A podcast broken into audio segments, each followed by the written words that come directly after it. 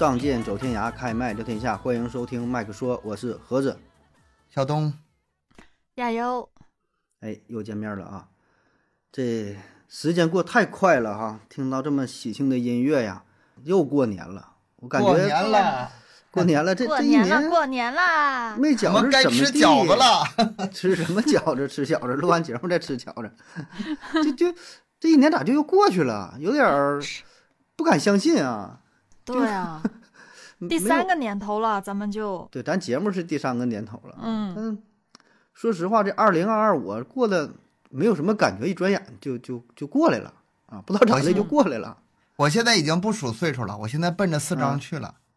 谁问我多大？我就是八三年的。嗯，对，多大我不知道，我算不明白八零。后一般都是都是这个回答方式啊。你你几岁了？说不明白，又什么虚岁啊，又是又什么按怎么怎么算呢？就告诉你啊，你哪年哪月完事儿了啊。这时光飞逝啊，咱这期呢回顾回顾这二零二二年是吧？这一年一年的这么过去了，也没留下什么东西啊，咱回顾嗯回顾啊。我呢是在网上找了《新周刊》，它发布了二十个关键词。哎，我一看啊，这一年发生这么多事儿啊，当然有一些跟咱也没有什么直接关系啊，那也是一些国家的大事儿啊。这二十个词儿太多了，我就挑几个吧，摘着这么几个比较好玩儿的啊，我自己觉得挺有意思的，咱们嘚吧嘚吧。顺便呢，咱就回顾一下这刚刚过去的二零二二年。好嘞。嗯，第一个词儿，精神内耗。啊，这个词儿是那个我二舅那个是吧？治好了我对精神内耗。对，嗯，那个视频拍的真不错。那个我知嗯道这个事儿，我知道，当时那个是吧这个词语也非常的火。嗯，这是二零二二年七月份啊，在 B 站上，呃嗯发的这么一个视频，时间不长啊，十一分钟二十七秒，题目叫啥呢？回村三天，二舅治好了我的精神内耗。这说实话吧，我就不明白啥叫精神内耗，这还挺难定义的。你说 这是新怎么造叫精神内的一个词儿。耗呢？说实话呀，我是不太理解啊，到底啥叫精神内耗？就怎么去怎么去定义呢？还不太好说哈、看完这视频呢，能理解，但还是表达不出来。对我，我当时我的想法就是觉得精神内耗可能就是就是心里面有事儿，然后这个嗯事儿就是一直在煎熬着自己的嗯那种，就心里面特别的过不去，有一嗯，点。一直消耗，一直消耗。我的啊理解对对就是，就是自己得到的跟自己想要得到的没嗯法达成统一，所以说产生的一种焦虑，这是我的理解。嗯那个差不多。二舅不是始终就是那种，不管自己过得，咱不说多惨吧，就是过嗯得多平淡，或者是呃是是经历了很多的波折，但是他没有那么大的欲望，也不会让自己很焦虑，过得人家过得挺好的。那个视频其实从文案到拍摄到剪辑，我很喜欢，做的挺好啊。是那个风格挺流畅的，就他在旁边旁白嘛，整个就是二舅一个人儿是吧？就从小什么扎针呐、然后落下了一些残疾，哎，后嗯来日子呢也不能说怎么好，反正人家也不算享受，就是平平淡淡的就这么过下来了。然后给村里人呢也算做点好事儿，自己生活呢也还行，然后没表现出怎么特别哀怨呐、活不起死不起的那个感觉啊，就我嗯挺有他。应该，嗯，他我觉得他非常的体现出来那种嗯知足常乐的心态，特别的满满足他目前的生活，没有对一些他可能触及不到的东西特别的奢求。哎呀，你这几个词儿总结太好了，你这词儿总结太好了，把我想说的全给表达出来 了。完了没说的了，这个是视频刚传的时候吧，还是大家一致性的都，哎呀，真好啊，也救好、嗯也那个治好了我的精神内耗啊，嗯、然后怎么怎么样。但是后来这个舆论就开始走偏了，嗯就开始嗯向着那种负面的情绪走了。然后说又说什么二舅是不是呃这个作者剪辑啊？你经他同意了吗？你下一步是不是要让他带货，开始给你挣钱了？啊啊是，嗯，就是挺纯粹一个事儿吧，马上就给掺和进这些乱七八糟东西了。我我我挺不忿儿的，说实话。哎，当时不是还有很多人说去找二舅吗？去看看到底是真的假的，怎么回事儿啊？然后又采访又啥的。真烦呐，烦死了这帮人啊！对啊，这何必去打扰别人的生活呢？就是挺简单的这么一个事儿，而且咱想一想，嗯呃，生活中好像也有过这种人啊，但是没有他这么传奇吧，是吧？就是嗯，那个从父母身上能看到这个影子。呃，对对，这这个这股劲儿，这股劲儿能够感觉到，对，但是可能没有嗯没有他这么神。他说是看了几天木匠，然后自己就会做木匠活了，看什么电器也没学过嘛，自己拆开鼓捣鼓捣 就全都会了啊。我当时我就反映我爸了，你知道吗？嗯，我妈从小就跟我就是跟我夸我爸，你嗯别看你爸整天在家啥活不干，嗯 然后要是真有什么木匠活啊，好什么的泥瓦匠啊，然后整个东西像模像样的。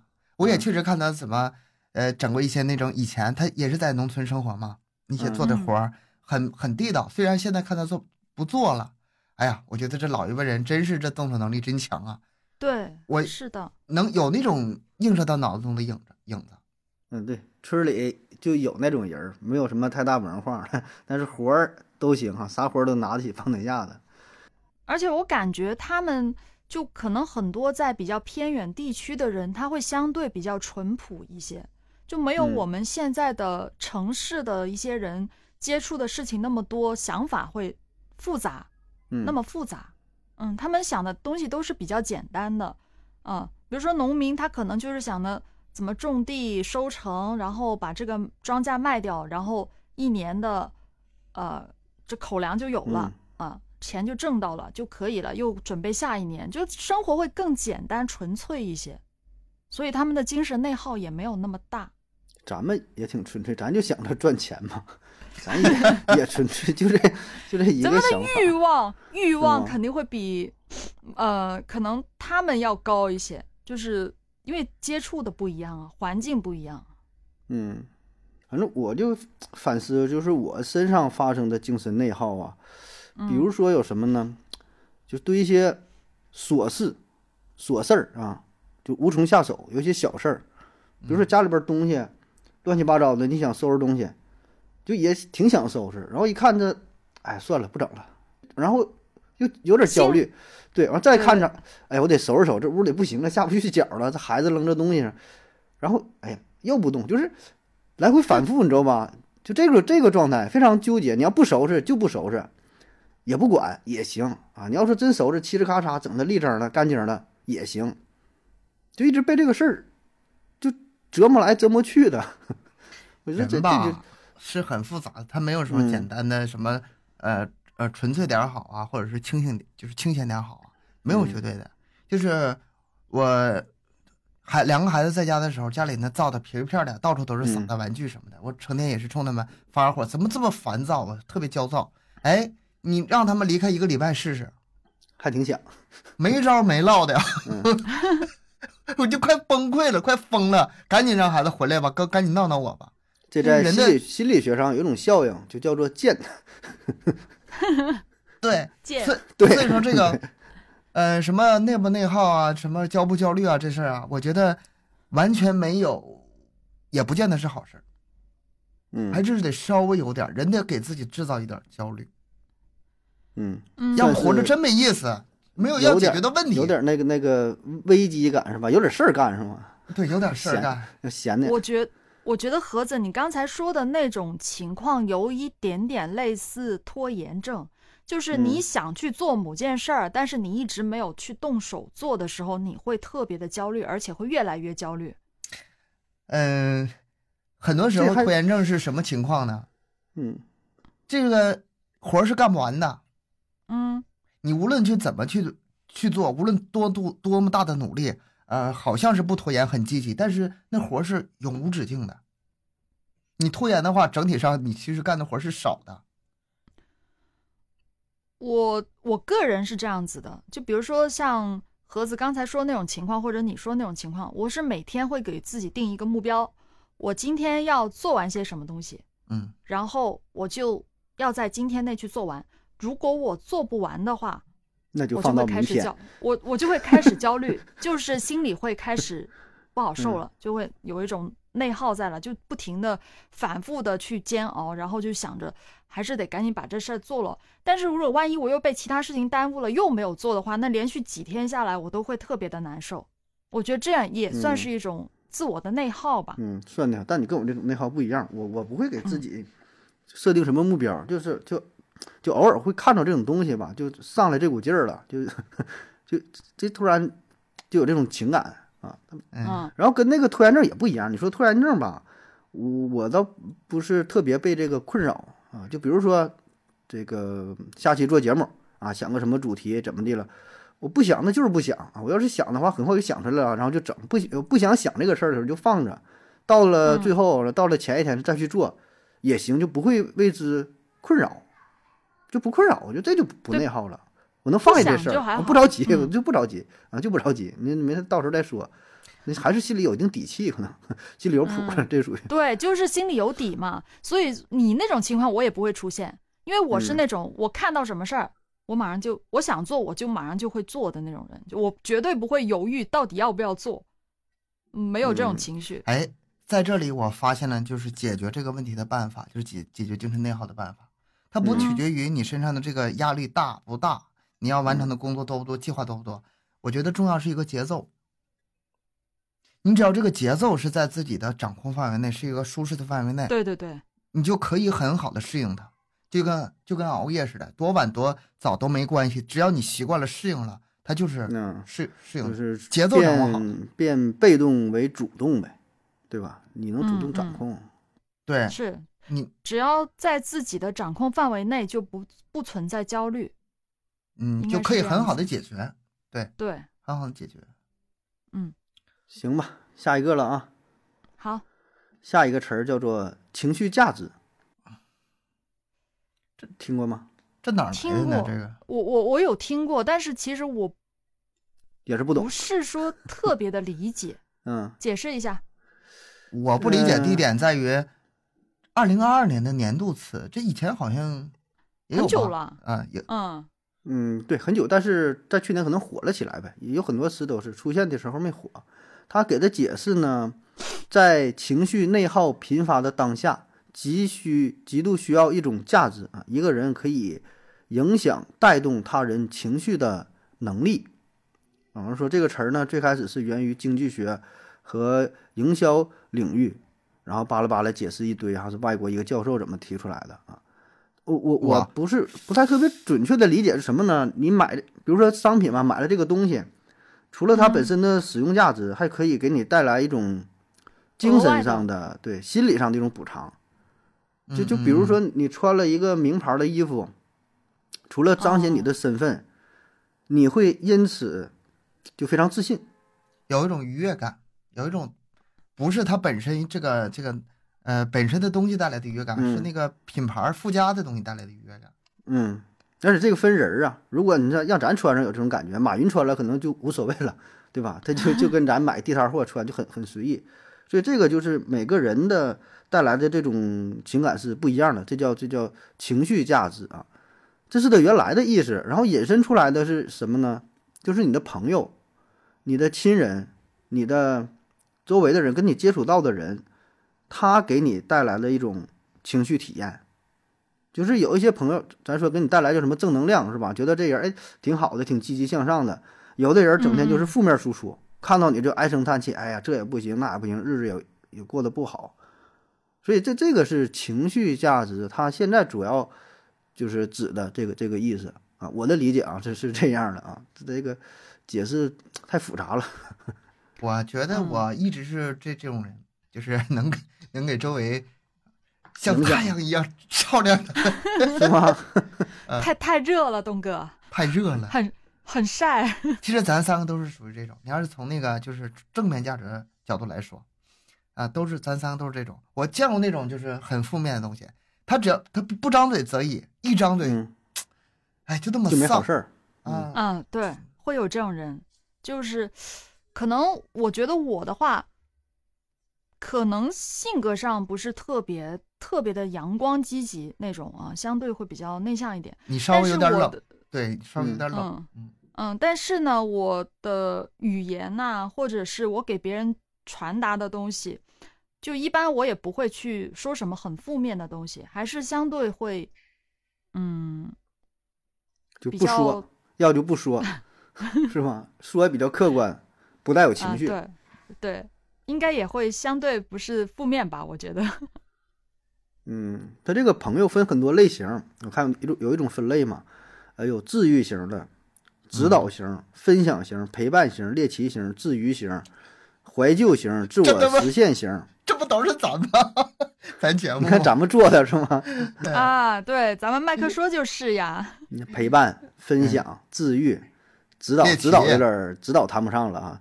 不知道不知嗯道，，怀旧，嗯，真是啊，这个跟跟咱节目来了，自我实现，哎，这是咱终极追求，是吧？也是为自我价值的实现啊。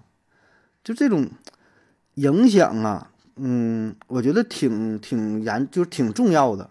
就咱们很容易就被别人的一句话就影响了，比如说大早晨，你出门，嗯，刚下楼或者坐电梯的时候，哎，谁就说了一句话，然后这样导致你这一天都是一个负面的情绪，嗯然后你这个负面情绪呢，可能还会就影响别人，你把这个情绪带到工作中，带到单位，又影响其他人，其他人呢又会影响别人。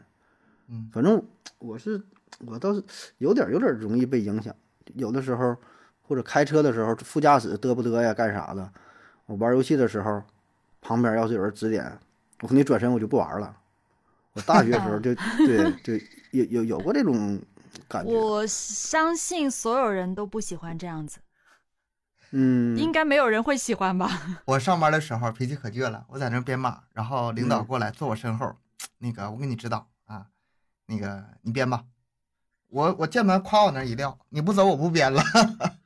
呃，对 我我我我管你是谁，我有的时候就会有这种感觉，玩游戏就玩的挺好的嘛，就偏搁那儿嘚不嘚，完我也不说啥，就转身就走了，就完事儿了，就就强压抑啊。要是再那个暴躁点儿，可能就会打起来或者咋样。就是那个很很很打游戏奇妙，很奇爱妙那个指挥点。打游戏爱指挥别人这事儿吧，我还不是很严谨的调查过。也就是以王者为例，嗯呃，除了那种就是很熟的朋友之间的那种协调作战，就是完全是完全是如果是陌生人的情况下，话越多的那个人打的是越烂的。嗯，我想起了我哔哔哔哔没完没了。我就想起来我第一次打王者的时候，我就咔咔嗯一顿指挥大家怎么怎么。现在回头想起来吧，还真是那样，越是高手他越不说话嗯，啊。所以说我看到别人说话的时候吧，哎呀，你想想，一个最打的最烂的人说那话，你跟他，你回他话干嘛？我现在是从真正从心态上已经呃完全平和。平和了，主要是厉害的人也没空跟你说话呀，人家都谁有空啊？对呀、对研究游戏呢，真的是。对啊，嗯，反正我我也不喜欢，就特别不喜欢别人去在旁边去跟我说要怎么怎么样，怎么怎么样的，这个、嗯这个应该没有人会喜欢，我是这样，被影响比。如说这一局非常重要的话，如果是那种情绪不好的人会说什么呢？这是我的晋级赛啊，那个你们别耽误我，不要影响我晋级。这是呃情绪低的人说的话。我嗯是这么说，我说这是我的晋级赛，拜托大家了。嗯，这我说完这句话之后，很多人把那个人名都给改了，你知道吗？就是可能是本来是选这个英雄，听我说完这句话之后，可能换了一个他更拿手的英雄。那嗯不，帮你一下呗。我最终的、嗯我最终要的结果是，我要这局的胜利，我要稳一点，要要赢。至于嗯情绪上的东西，在我这儿是没有价值的。嗯，对，那肯定，那就是也是一种说话的艺术了，这不一样。哎呀，这个以前真的不知道这些，也得是嗯慢慢慢慢的。这是跟情商情商有关系啊，经历啊，情商啊，之后，嗯哎，行，这叫情绪的价值啊。嗯下一个，互联网嘴替，啊，这个可火了，嘴替，嗯，这我还真就没听过。东哥我也没过吗？听过，我也没听过。这个很火耶，你们肯定是 在网上溜达的少。娱乐圈的事儿，娱乐圈的事儿，这个嘴替嘛，就嗯帮你说话，替你说话啊，就是相当于啊一些明星他的话，呃，表达了众多网友的心声，啊，就一听他说话太过瘾了，或者这怼人，或者说什么啊，我举个例子啊，比如啊，有有个有有个明星啊，被记者问说，你觉得现在人怎么呃平衡爱情跟事业？然后这人回答说：“现在的年轻人，嗯、就又有事业又有爱情了吗？有哪样就搞哪样吧。”就是说的对呀、还他妈平衡平衡个屁呀、我也有吗？我还平衡？你想太多了，整的就像我不知道该怎么平衡。你说这话，我想起那个张雪峰说一句话了，说现在很多呢，呃，说零零后整顿职场。嗯张雪峰说：“整顿个屁呀、整顿职场嗯啊！你一个刚毕业的大学生，你上那个企业里，你给这帮老总们整顿职场，你带来的直接后果就是你让后来的这些学生们嗯更难进入他们单位了。除了你们嗯把自己搞的那个，就是起起个头没起好，对吧？带来负面项了。你 除了你把自己搞的就是没有发展前景越来越窄之外，你嗯你让后面的人也是越来越难混。你整顿个屁职场啊，整顿！嗯，他这个哎说说的我这个心里就这个有有挺挺多人，现在互联网嘛也是相对来说比较开放，对吧？像有一些话可能在正规平台不方便说，然后现在呢，这就是比较随意了。还有问那个记者问嘛，说的，呃，找对象需要长得帅吗？那边人说废话，我这咋特意往丑了找呗？就是就那话说的，就是这没毛病，就非常解气，你知道吗？而且这事儿高度概括了。你要是想自己想想老半天啊，我我也不是特别在意容貌啊，我还是在意什么看对方出身啊，什么合得来，如果能乖帅点儿什么更好，乱七八糟说一堆，人一句话说的太他妈解气了。对对对，就就这道理啊，这就叫嘴替。对他其实嘴替很简单，就是可能我们这都是网友，然后我们去看某些东西，然后觉得就但是我们的表达可能没有人家的精准。哎，这嗯个人讲的特别精准，说到你心坎儿里了，那他就是你的嘴替啊。他不是现在就精，他不是精准的问题，他是影响力的问题。你同样的话，在普通人嘴里是没有任何力量的。也不是的，现在互联网嘴替的话，有时候有一些什么评论的啊、那些热评，也是因为别人说的好啊，他就上去了呀。那啊，他也是个普通人啊。是，但是那啊个是也有、也有也有限的。那个、嗯你要说嘴替里面，老罗，他那个这种言论特别多，特别多。我印象比较深的一个就是那个手机嘛，说手嗯机什么、呃新技术什么创新啊什么什么，都他妈中间商，你给我装什么犊子？就是，直接破口大骂了是吗？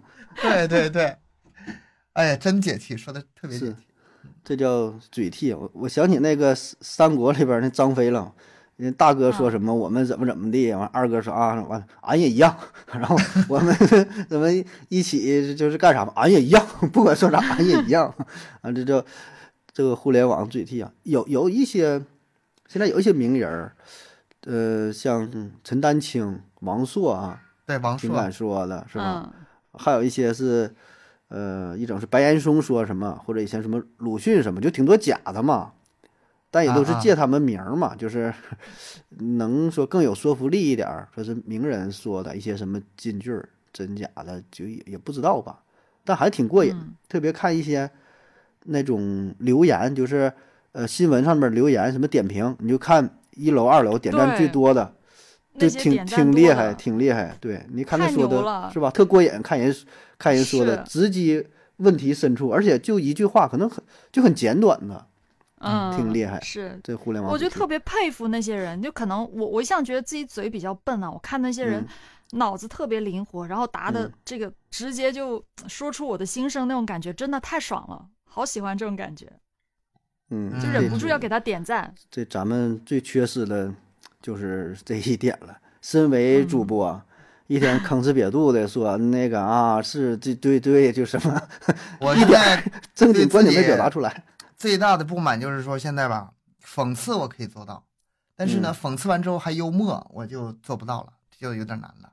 也又直又直接，呃，关键点又有嗯深度，又讽刺的非常到位，然后还幽默，我觉得这是最最高境界。这你要求太高，你这一百句话里边能说出一句这样来，那就 不错了，嗯，对吧？这这个太难，这个对个人的你的知识水平、你的阅历，然后你的反应是吧？这要求嗯，太高了，反正，咱看一看，跟着学学，努努力呗，才能希望能成为嘴替是吧？有有些人他真的是你本身你要做嘴替，你本身有这个脑子转得快，你还得有一定的文化底蕴，嗯，嗯，必须得有这个知识量在这儿，这也不是每个人都能达到这个水平，不是简单的耍贫嘴呀，搁那块儿，对，这里还有立场的抖问题。机灵啊什么的，你看嗯早年方舟子啊，他很多的嗯那些所作所为，其实挺值得称道的。嗯方嗯，舟子，但是后期就有点走样了，又开始乱乱捧，就是砍了啊，为了黑而黑了，我嗯就已经不是不是原来的那个方舟子了。嗯，行吧，下一个，好的下一个叫听菊风，啊，听菊风，穿衣知道服吗？老干部那种对，打扮对，打扮，嗯，体制内穿搭法则，我给你说说哈，这个夹克，然后呢里边这个衬衫、西裤、公文包啊，这标配。一般的还得带着啥呢？手表，拿个茶杯嗯，戴个眼镜，给人的嗯感觉呢就是成熟稳重，呃，老练的干部啊，这就这种这种风格啊，啊，有一阵子抖音特别特别火，这是这个事儿。挺火的，啊，就就是什么很多二十岁啊，嗯什么不能不能穿的啊像个孩子是吗？嗯，很多刚毕业的都会去，就我看到网上看到的，就说有些刚进职场的也会去学模嗯仿这种打扮，因为就是以前的衣服可能太稚嫩了，完全不适合上班嘛，然后就会有一种那种上班穿的那种感觉，就会，但嗯反而就变得流行起来了，走红了这种意思风格，。嗯老干部风嘛，就是，哎，但我觉得真还还行吧，我倒是能接受。我还觉得嗯有一些身材挺好的，就挺帅的，别整大肚子啊，嗯就是精身儿的，像那个《人民的名义》，你看里边嗯穿的不都是这种吗？这一个夹克衫儿，咱这咱这边叫不管多大官儿都穿夹克衫儿嘛，就 民间有有有这么一句话，不管你是厅级的，你是局长啊是什么的，都是夹克衫儿，然后穿上之后吧，给人一种就挺踏实的，然后。这种重，嗯，你要去见丈母娘的话，那保证就成了，对吧？你开个黑奥迪，前边摆个插个小红旗儿，那这放个档案袋儿，上面写上什么什么局，那保证这丈母娘这就喜欢这样的，这还说啥呀？那还这不喜欢金饭碗，这社会地位是啥的 都有。但是这个词儿可能是年轻人对他嗯们的这个冲击力，或者是呃流行起来觉得好玩有趣这个成分大一些。嗯像我和盒子这个年龄吧，其实没有那么大的感觉。一嗯看着过来的这种人现在太多了，这样很多领导也是这样，所以说啊，年轻人闹一闹，玩一玩啊，就觉得乐他呵一下，他这个没那么是跟那个什么呢？就体制内考公务员儿、编制，我感觉跟这嗯是有一定关系。你看这几年，嗯，就是就是考编嘛，这事儿越来越火嘛，就公务员儿都都奔这个去嘛。有一些明星什么不也说要当公务员嘛？我觉得这多少有一定影响。最开始可能只是觉得好玩儿，但慢慢的呢，就玩的多了嘛，就成了一种风气，是吧？就成了一种一种一种潮流。时尚也是一个轮回啊。那说对呀、对你你这不好说，这 这不好说呀。那你看这挺火的，一人穿个夹克衫儿，嗯，但是我觉得这身材好的男生穿起穿那些真的好看，还是蛮好嗯看的，挺有气质。嗯，要是大肚子的，那 算了吧，像我跟盒子，咱俩家里能不能凑三块腹肌？呃，就是算了吧。一一块特别大的，我有一块特别大的腹肌，一整块的，你可以切开，给切成六块。下一个啊，风式文学，哎你就是那啊个肯德基疯狂疯狂星期四那个是个吧？对对，绝对是个成功的一个。对，真的疯了！去年啊，哎呀，我的天啊！每次我老是被那些段子骗的，我看到最后才知道又是肯德基。嗯，没这事儿的话，我真记不住这个疯狂星期四这事儿。嗯，嗯我以前买肯德基从来不会管星期几，现在的话被他带的，哎呀，星期四？对对，注意对对对一下，他这都推广太成功了。真厉害！而且这东西吧，你也不能总吃，谁也不天天吃。但如果偶嗯尔赶上了，还不知道吃点啥，一看，哎呀，还挺便宜，你就吃点也行。偶尔偶尔吃一回，一个月吃个一两一回一两回是吧？就也还行。但他嗯这个我就不知道是怎么玩儿，怎么就火了。我看了一下，他说是二零一八年八月份就开始有这个活动，就是星期四什么特价呀、优惠嘛，嗯，然后大伙儿开始写什么离婚了啊，前夫联合小小三儿一起要报复我，我已经做好了殊死一搏的准备，然后请我吃疯狂星期四啊，倾听我的复仇计划，就就这类的老多了，还有什么外星人呐、又什么被绑架了，我是一个什么好多，什么什么还小还每周都不一样，我特别佩服那些老多人写了，他是。嗯，每周都可能很多，呃，据说肯德基呢还举办过疯狂星期四文学盛典，说是文学盛典，就是网友嘛，就你们来那个投稿呗，看谁写的热闹，谁创作的比较有新意，谁脑洞大，然后最后夸画风一变啊，那个那个别忘了肯德基这疯狂星期四啊，这个一种一个文化，在他之前，这个是有先例的。我记得以前嗯。看那个广告文案，在那个嗯、电线杆子上嗯。啊，什么那是标题可能写的类似于那个不不是重金求子，就是呃我和小三儿什么斗争到底，就类似那种。然后说、啊。我我和丈夫本来生活的和和睦美满，呃，然后出现一个小三儿破坏我家庭，嘟嘟嘟说了一大堆。最后结尾，你看买房子买房子很重要吧？来，你要买房的话，打这个电话。啊，就是以前就有这种广告，就当时就觉得就很巧妙，跟这个《疯狂星期四》嗯是异曲同工的，一模一样的。有有嗯对有都是挺多。都是这种套路，嗯，原来是一些段子嘛，但人家这肯德基这是给他们玩了，玩上正轨了。极致了。还有像那个我、嗯我是呃一个大学生，平时喜欢舞蹈啊，练瑜伽啊，就女大学生啊，刚毕业，然后呢，爸爸是什么在哪个公司高管，我现在呢也行，完事开个什么一百万的车，嗯，然后现在是单身，然后怎么的，然后疯狂星期四请我吃个饭什么，就是 就就全都这种，然后也你能看进去，就是把你带入进去了，最后话锋一转，好几次了，而且有些小小段子它特别长，那个一大篇，就是我就从头看到尾，最后两句还还挺吸引人是吧？看的，是，又是疯狂星期四，被骗好多次了，我都。嗯，也就你那么那个啥，你要是稍微感觉有点不妙，你先搂一下最底。先看先看最后一句，先看下回学尖了，先看最后一句不。是，主要是那故事还还行，就是觉得有时候看着看着还挺有意思，我就会看嘛。嗯，这也挺厉害。你看那个双十一，还有六幺八，有挺多嘛，都是人造出来的节日。那嗯他这嗯更狠，他这一周就整一回。那俩双十一起码是一年一回啊。那双十一嗯原来好好的一个程序员节，啊，十一月十一日原来就是程序员节或者是单身节。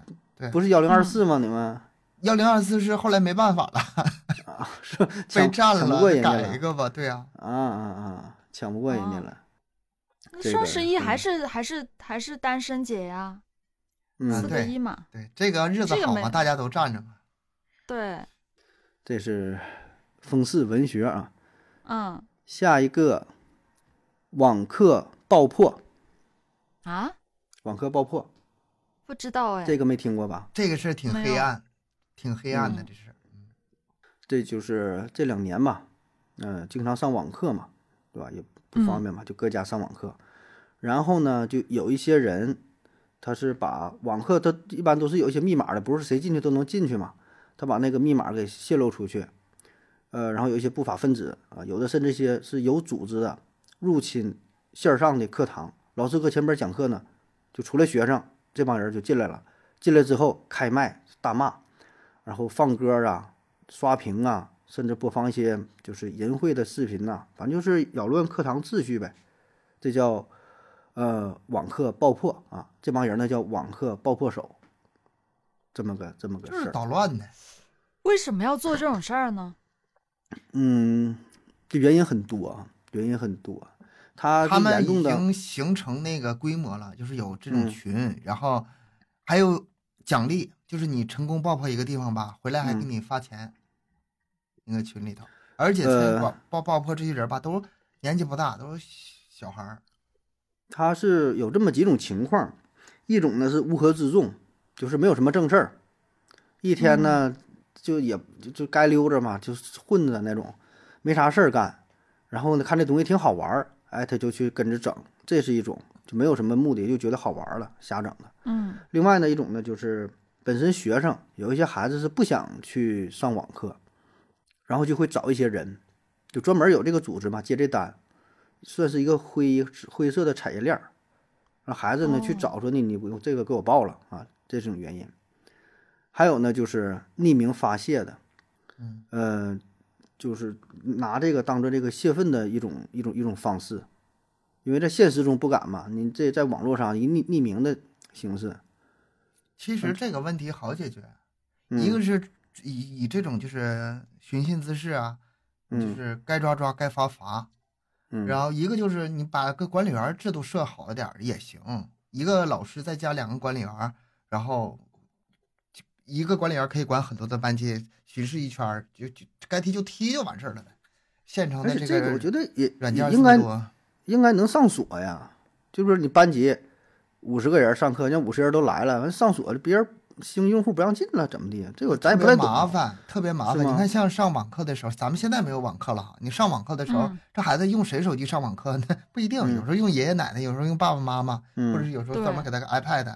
然后，哎呀，我老师我进不去呀，怎么办呢？这个耽误去上课时间，所以说他把这个呃啊，就限制就是权限开放了是吗？甚至限哦限制低一点儿，这咱就不懂了吧？反正有有有这么一个事儿啊，这也是，你要是回顾二零二二嘛，特网课这殊个时代的特殊产物。特殊产产物，你不敢想。对对你说一个孩子上课天天搁家鼓捣手机，那个用那个电脑是吧？一上课上了一年都这么这么来的，一个特殊的时期吧，也有留下了这么一个词语啊。那以后也没有这事儿了。这应该就是去年一个特别经典的东西。嗯，下一个叫电子榨菜这个我知道，是吗？下饭呗，一听这个啊就下饭呗。下饭呢。下饭神器就是你吃饭的时候会看什么东西或者听什么东西，这个咱保证都是啊。看吃饭的时候不可能单纯就吃，一般是用电视也好啊，手机也好，iPad 也好，保证放点啥。呃，比较火的有什么呢？《甄嬛传》《武林外传》，什么什么《知否知否知否知否》，这这我不太知道了啊。还有你说这几个《武林外传》是我很长时间的下饭神器，是吧？然后有这么有这么几个，赵本山、周星驰，这都是我嗯，就就是下饭的。下饭的下饭榨菜。亚优用啥下饭？我我吃饭的时候，我都是跟家里人吃啊，然后看电视啊，他们看啥我就看啥。就跟着看啥呗。哎呀，你还对，挺传统啊。嗯，就是爸妈看新闻，比如说中午的话，可能看嗯新闻多一点，都是那个饭点都是看新闻的时间。嗯，然后晚上的话，一般都是看电视剧吧。嗯但是你你也不追是吗？我我肯定不追啊，反正我就吃阿姨。看啥嗯你就跟着就看，反正看一眼，反正也行，啊也能看进去，然后也不会想，我我不看，我吃完我就走了。嗯，我我吃饭很快的，十分钟搞定，所以我也不怎么看，我就吃，我就管吃。你就吃，你无所谓了，说演啥都行。其实我有几个东西一直想聊哈，就在咱们嗯节目里。嗯，《武林外传》我想聊，嗯，然后那个马大帅，哎，我太喜欢我想聊。还有那个《士兵突击》，我也想聊，但是这个都是电视剧啊，它不像是一个电影。我一直想让 你俩那个呃把这个都看完，然后咱们好好做节目。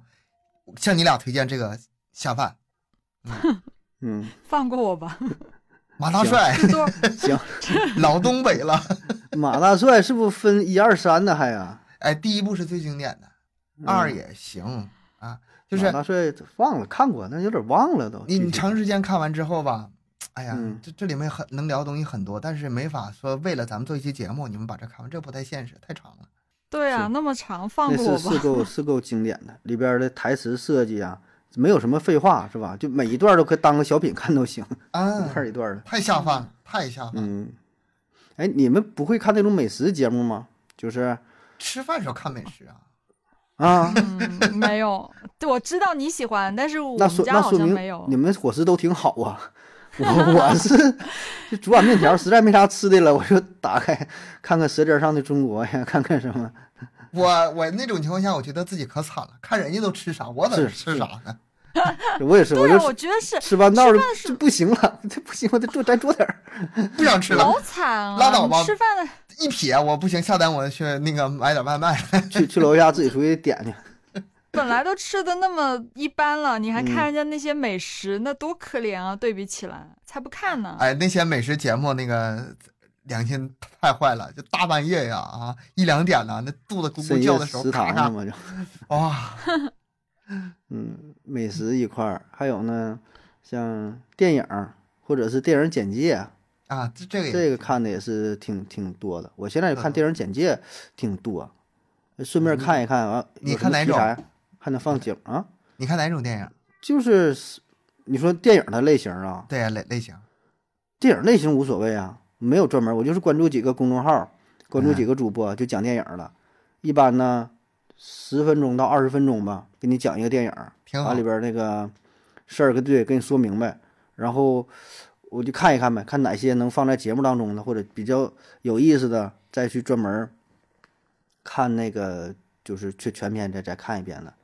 我觉得这个形式挺好的。你吃饭过程当中看了两个三个的，哎，基本就正好。你要看电影时间还太长，一个电影我。平时看的多的是那种悬疑啊，或者是恐怖啊，就这两种比较多。哎，嗯，我发现你们真的都有这种习惯啊，就是包括我跟我的朋友吃饭啊，闺蜜啊，朋友，看点东西就。每个人无论是在外面吃饭还是在哪儿吃饭，他们都有一种看手机吃饭的习惯。啊，那嗯但是我我是我在外边我是没有，嗯我是没有的，我完全没有。我无论是在家吃饭还是在外边吃饭，我从我只要吃饭的时候我就专心吃饭，但我吃的很快，我可能五分钟十分钟我就吃完了。然后再去看但是我吃的时候我手机。对 对对，但是我吃的时候我是很专注的，我就吃，我啥不嗯干我就吃，那。那你那别说，你这习惯还真是挺好啊。现在咱这习惯都不太好。你这一心一意这股劲儿啊值得学习。我就很难一心一意做事，就是我打王者的时候，我那头必须放点啥。嗯，嗯以前要觉得是放就浪费，了是吗？对，要太浪费了那时间。你说我我打游戏多浪费时间呢，对吧？所以那边我得干点啥。稍所以啥都干不好啊！你所以游戏也打不好，听也不知道听的啥呀你。然后他们骂我吧，我也没有功夫回骂他，我那儿看电影儿。我这忙着呢，是吧？我这边忙着，挺多事儿呢。嗯，我不行，我还是喜喜欢就一件一件事儿来做嗯那种。我那个有一阵子不是有三个显示器嘛，然后嗯这面看着电影，中间打着游戏，这面聊着天，哎呀，那家给我忙的呀。后来我去掉一个，三个显示器去掉一个流量，嗯，三个要不然在忙不过来事。事儿事儿太多了，是吧？也不行。嗯，行，这是榨菜啊，电子榨菜。嗯，下一个啊，拼单买房，拼拼单买买房，这个我是真没听说过。要说二零二二年关于买房子的事儿，首先我想到的是在鹤岗买房，啊。就，特便哦宜，我也是，那个是吧？一万五嗯。啊，后来是四万呐、买房子，他这叫拼单买房，啊，很简单，就是两个人一起合伙买嘛。你在一些大城市，你付首付都付不起，首付可能就得好几十万啊。然后呢，两个人，比如说是发小啊，一起来打拼的这个朋友啊，关系还好，彼此还算是比较了解。然后呢，凑钱，签好协议呗，签好合同呗，然后一起付首付买房。涉涉及钱的东西敢这么整，朋友也就是也就那段时间是了吧，以后是不是朋友就不一定了。嗯，嗯，太太冒险了太冒险，对我我我觉得这个不太靠谱，因为你这个拼单的话，你说亲戚，你别说朋友了啊，就亲戚都不好说。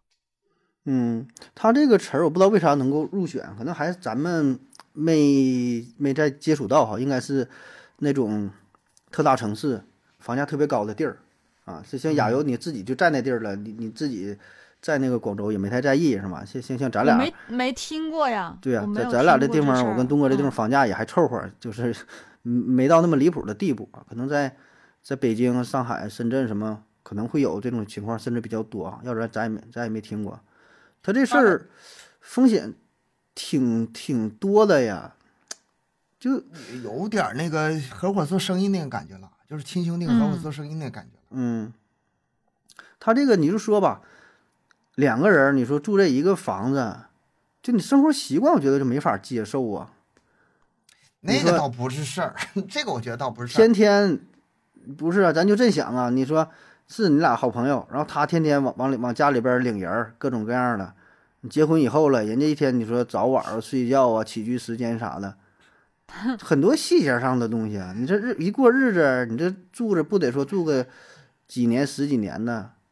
就这事儿，我觉得能不能接受呢？这个以前这种事儿还少吗？嗯，以前一个房子拆成几个房子分给几家住，这种事情还少吗？有点回就是回往回活活的那种感觉了。那像大杂院啊，你说，对，我记得我哦小的时候，我姑家就是，就是我记得我记得去他家那个楼特别老，然后嗯呃中间是厨房，然后两边有两个房间，然后嗯左面是他家房间，右面就不是他家房子了，明明那是是走那一个大门嘛，愣拆成了两户，对。然后这个我印象特别深，你包括那个，你看电影也好，电视剧也好，有嗯这种情况，就是嗯，呃几个人共住一个房子，啊咱们还有点挺羡慕呢。啊觉得热闹呗，啊、我我是挺羡慕的那种，就是我喜欢热闹是热闹，年轻时候热闹倒是，你俩朋友在一起了，哥儿几个还挺好，晚上一起喝点儿，对吧？这这嗯一起做饭，一起吃点儿吧。但你日子久了，他你中间隔个门你得。中间肯定得加点那个限制，你或者是是加一个半隔断或者相对相对独立，就对，对怎么也得是相相对独立开。拼个小两层，一人一层，那还差不多。一一层一层一层举架八十厘米啊，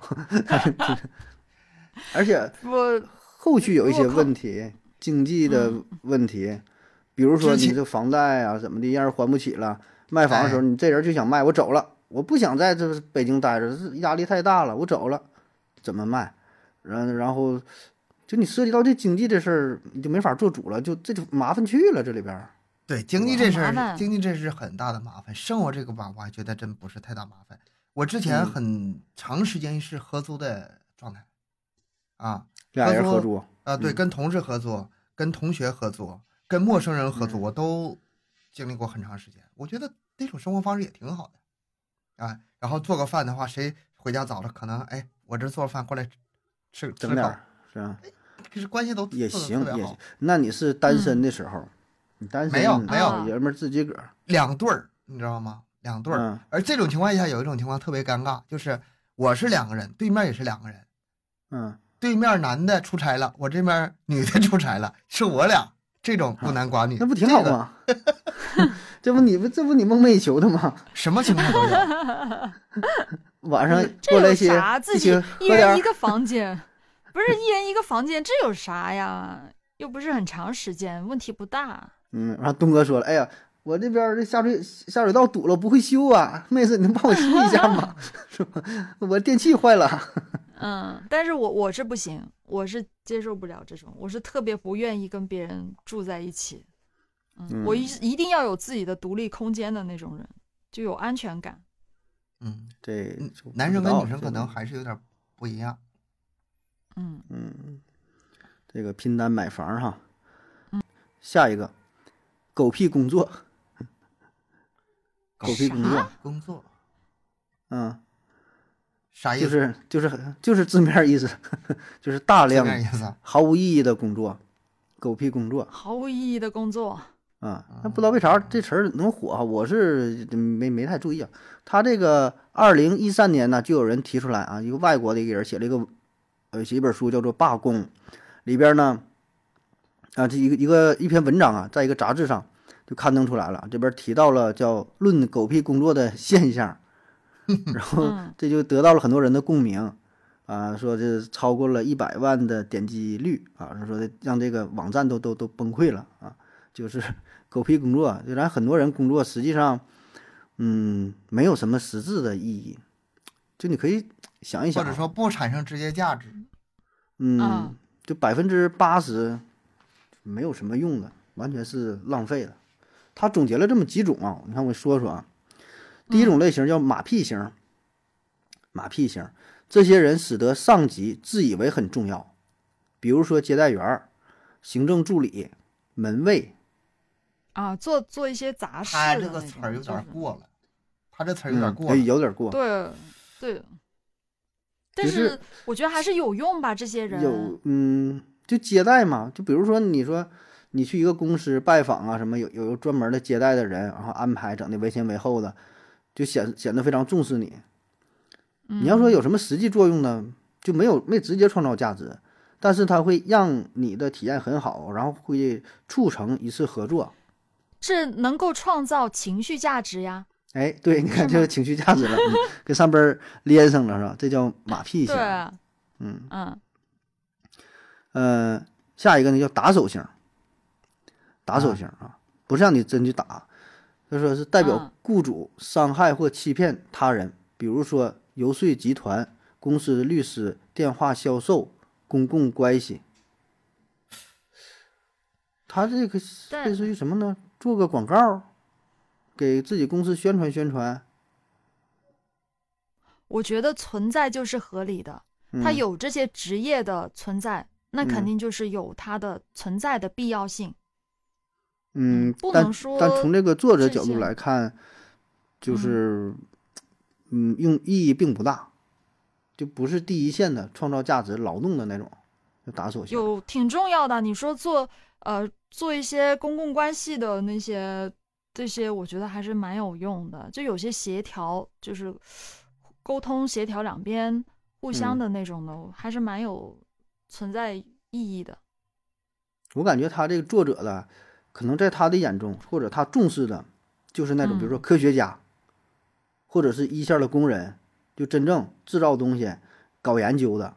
他把那种类似于什么行政啊、呃管理呀、就是人际关系啊，就处理这些呃工作的这种人啊，他觉得都是都是叫狗屁的工作。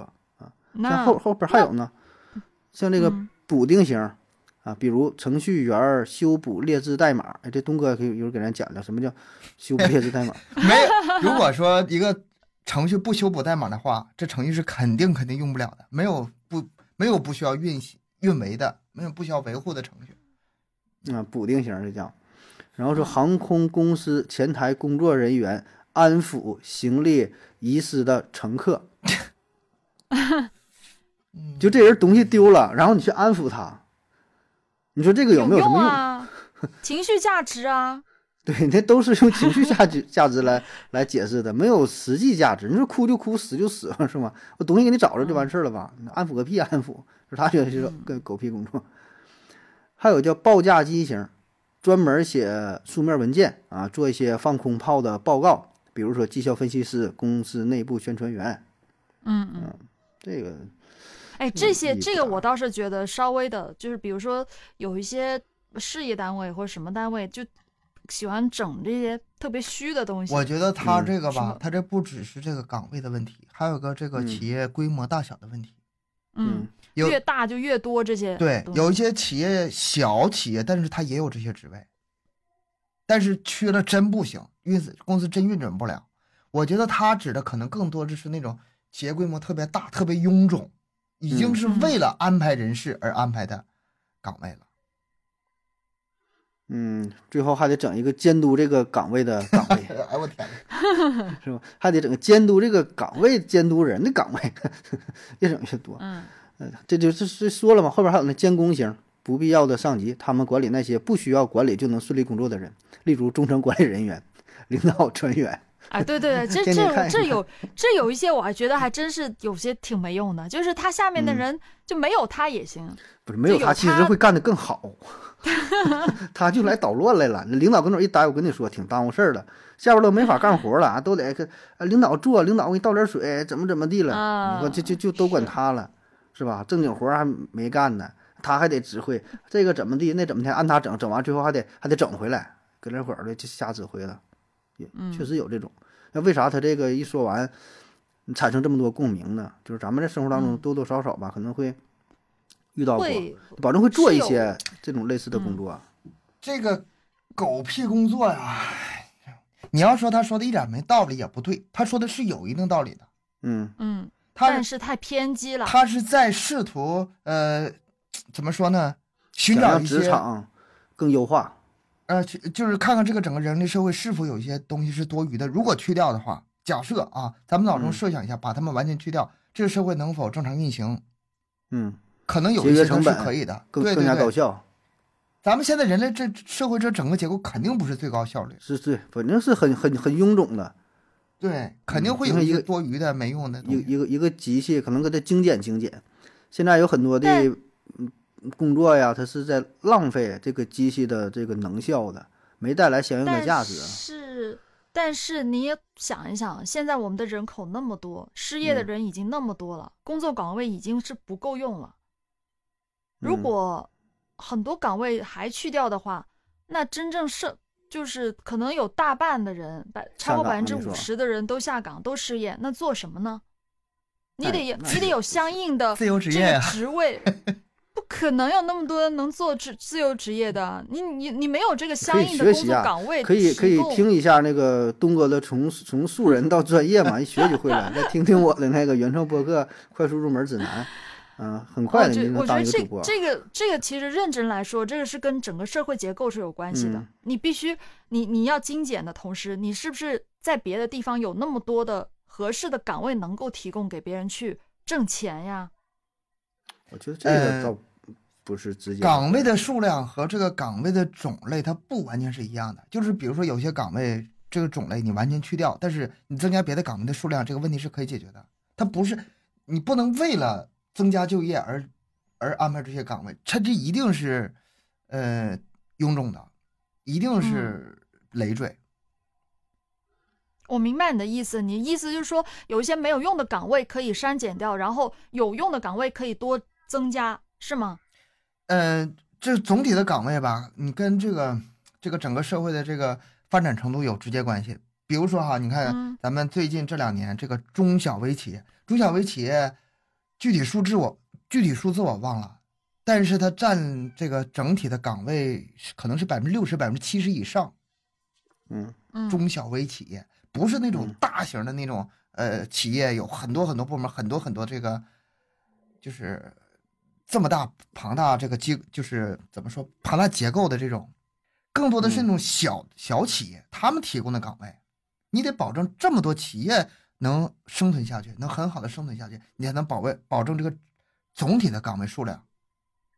不是说哪个岗位设掉和哪个岗位去呃设设立和去除这个关系的事儿。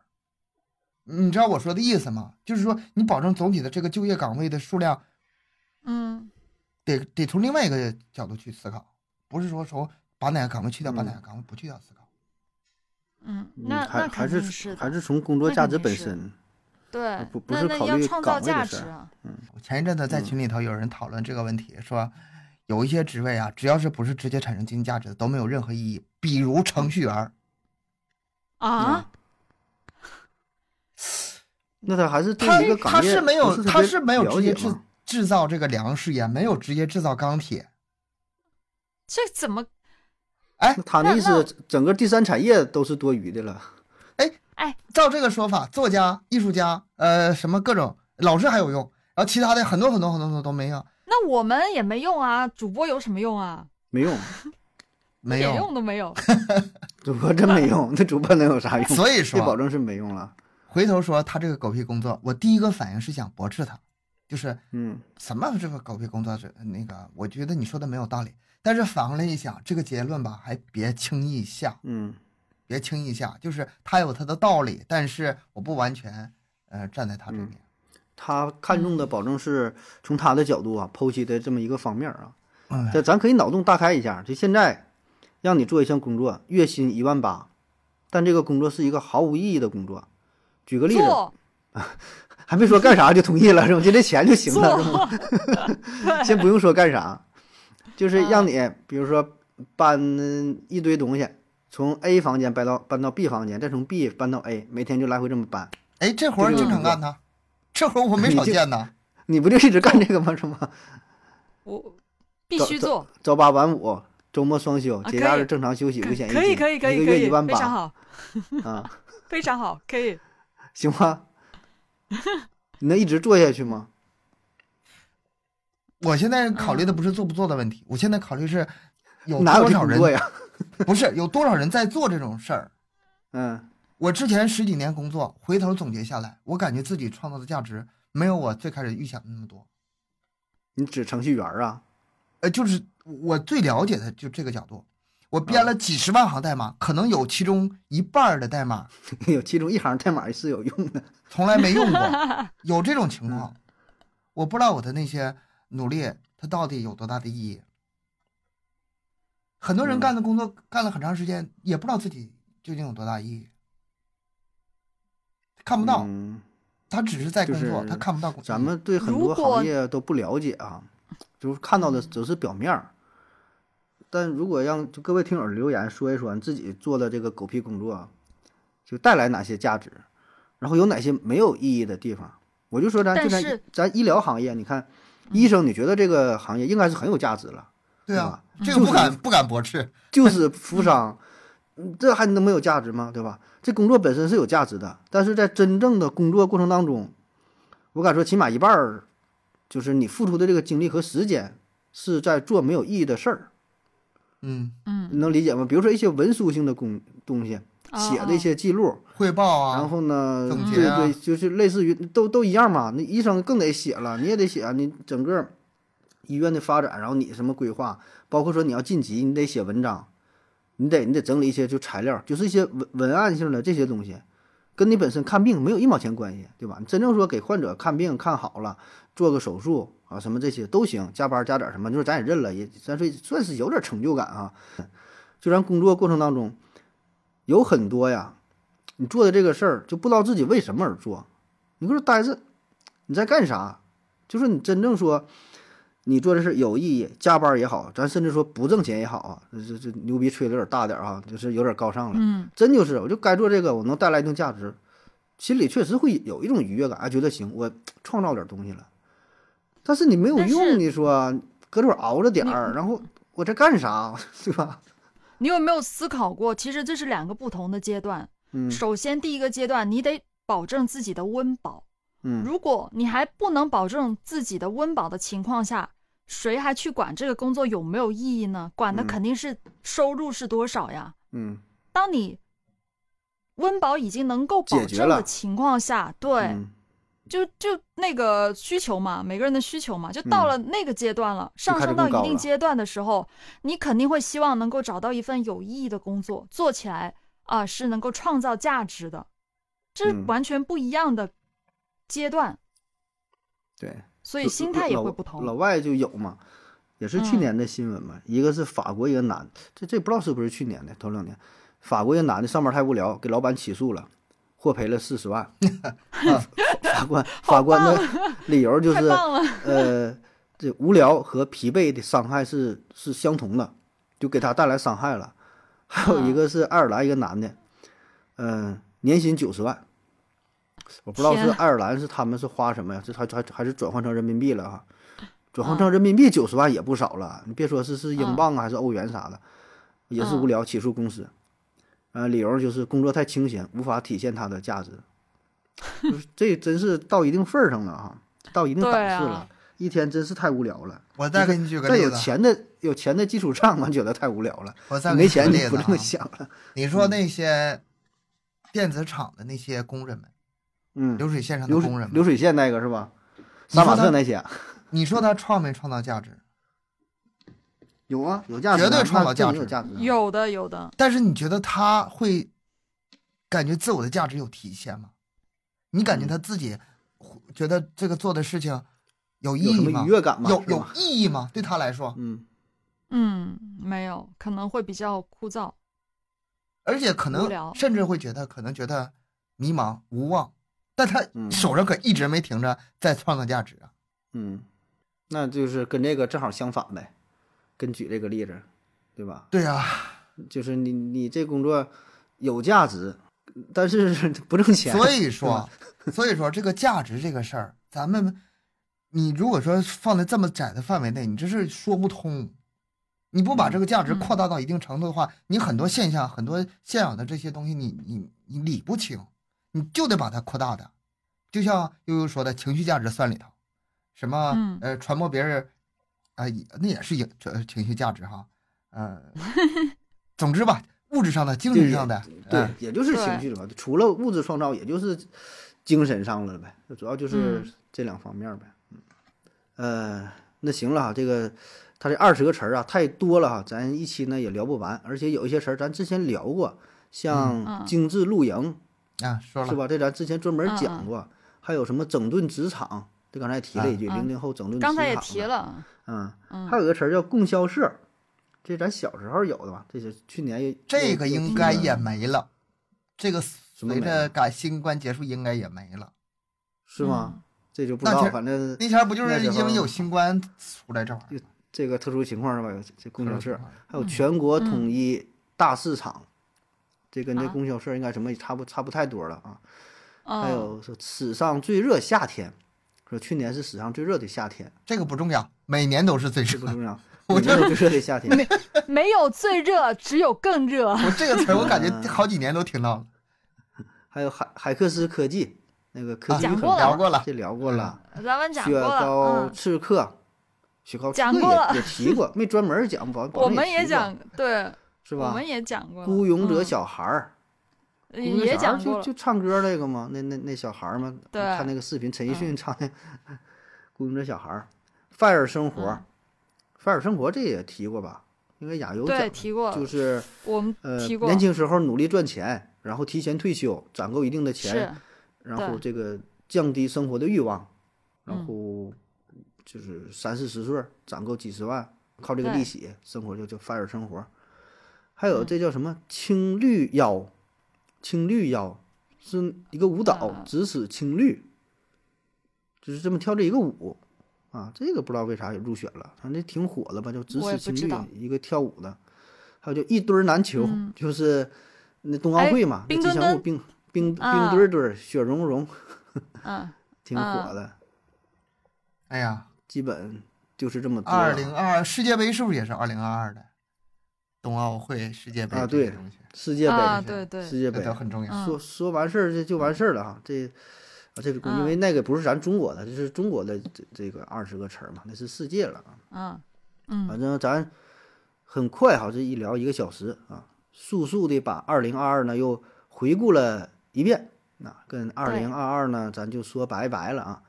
嗯，嗯，接下来咱就是过好这二零二三啊，二零二三兔年来了一个崭崭新的开始啊！这这跟过去这三年完全不一样了。大伙儿呢嗯有多大能耐就使多大能耐，有多大本事哈是什么什么海阔凭鱼跃，天空任鸟飞啊！愿意干啥就干啥，能挣钱的呢，想办法赶紧挣钱。然后呢，该恋爱的是吧？想想去干啥？想去旅游的，想出去玩儿了，想去见那个没见过的人呢，是吧？该干啥赶紧都造起来啊！赶紧去撒野去。那好了，今天的节目就是这样啊。嗯、再次问候大伙儿啊，这春节快乐，兔年快乐，兔年快乐，兔年快乐，春节快乐，春节快乐家里人呢财源广进，身体健康，一套一套的，给家里人也是也是带去平安，嗯，好好过年。对，那好了，今天节目就这样，感谢您各位的收听，谢谢大家。呃，对，咱更新的时间呢是三天二十一，嗯、欢迎各位听友呢多多留言、点赞、转发、呃订阅，还有加入咱的新米团儿，对吧？以各种形式支持咱们的节目，欢迎关注、嗯关注咱的公众号麦克说 plus，在这里获取更多的内容。拜拜。拜拜。拜拜，下期见。大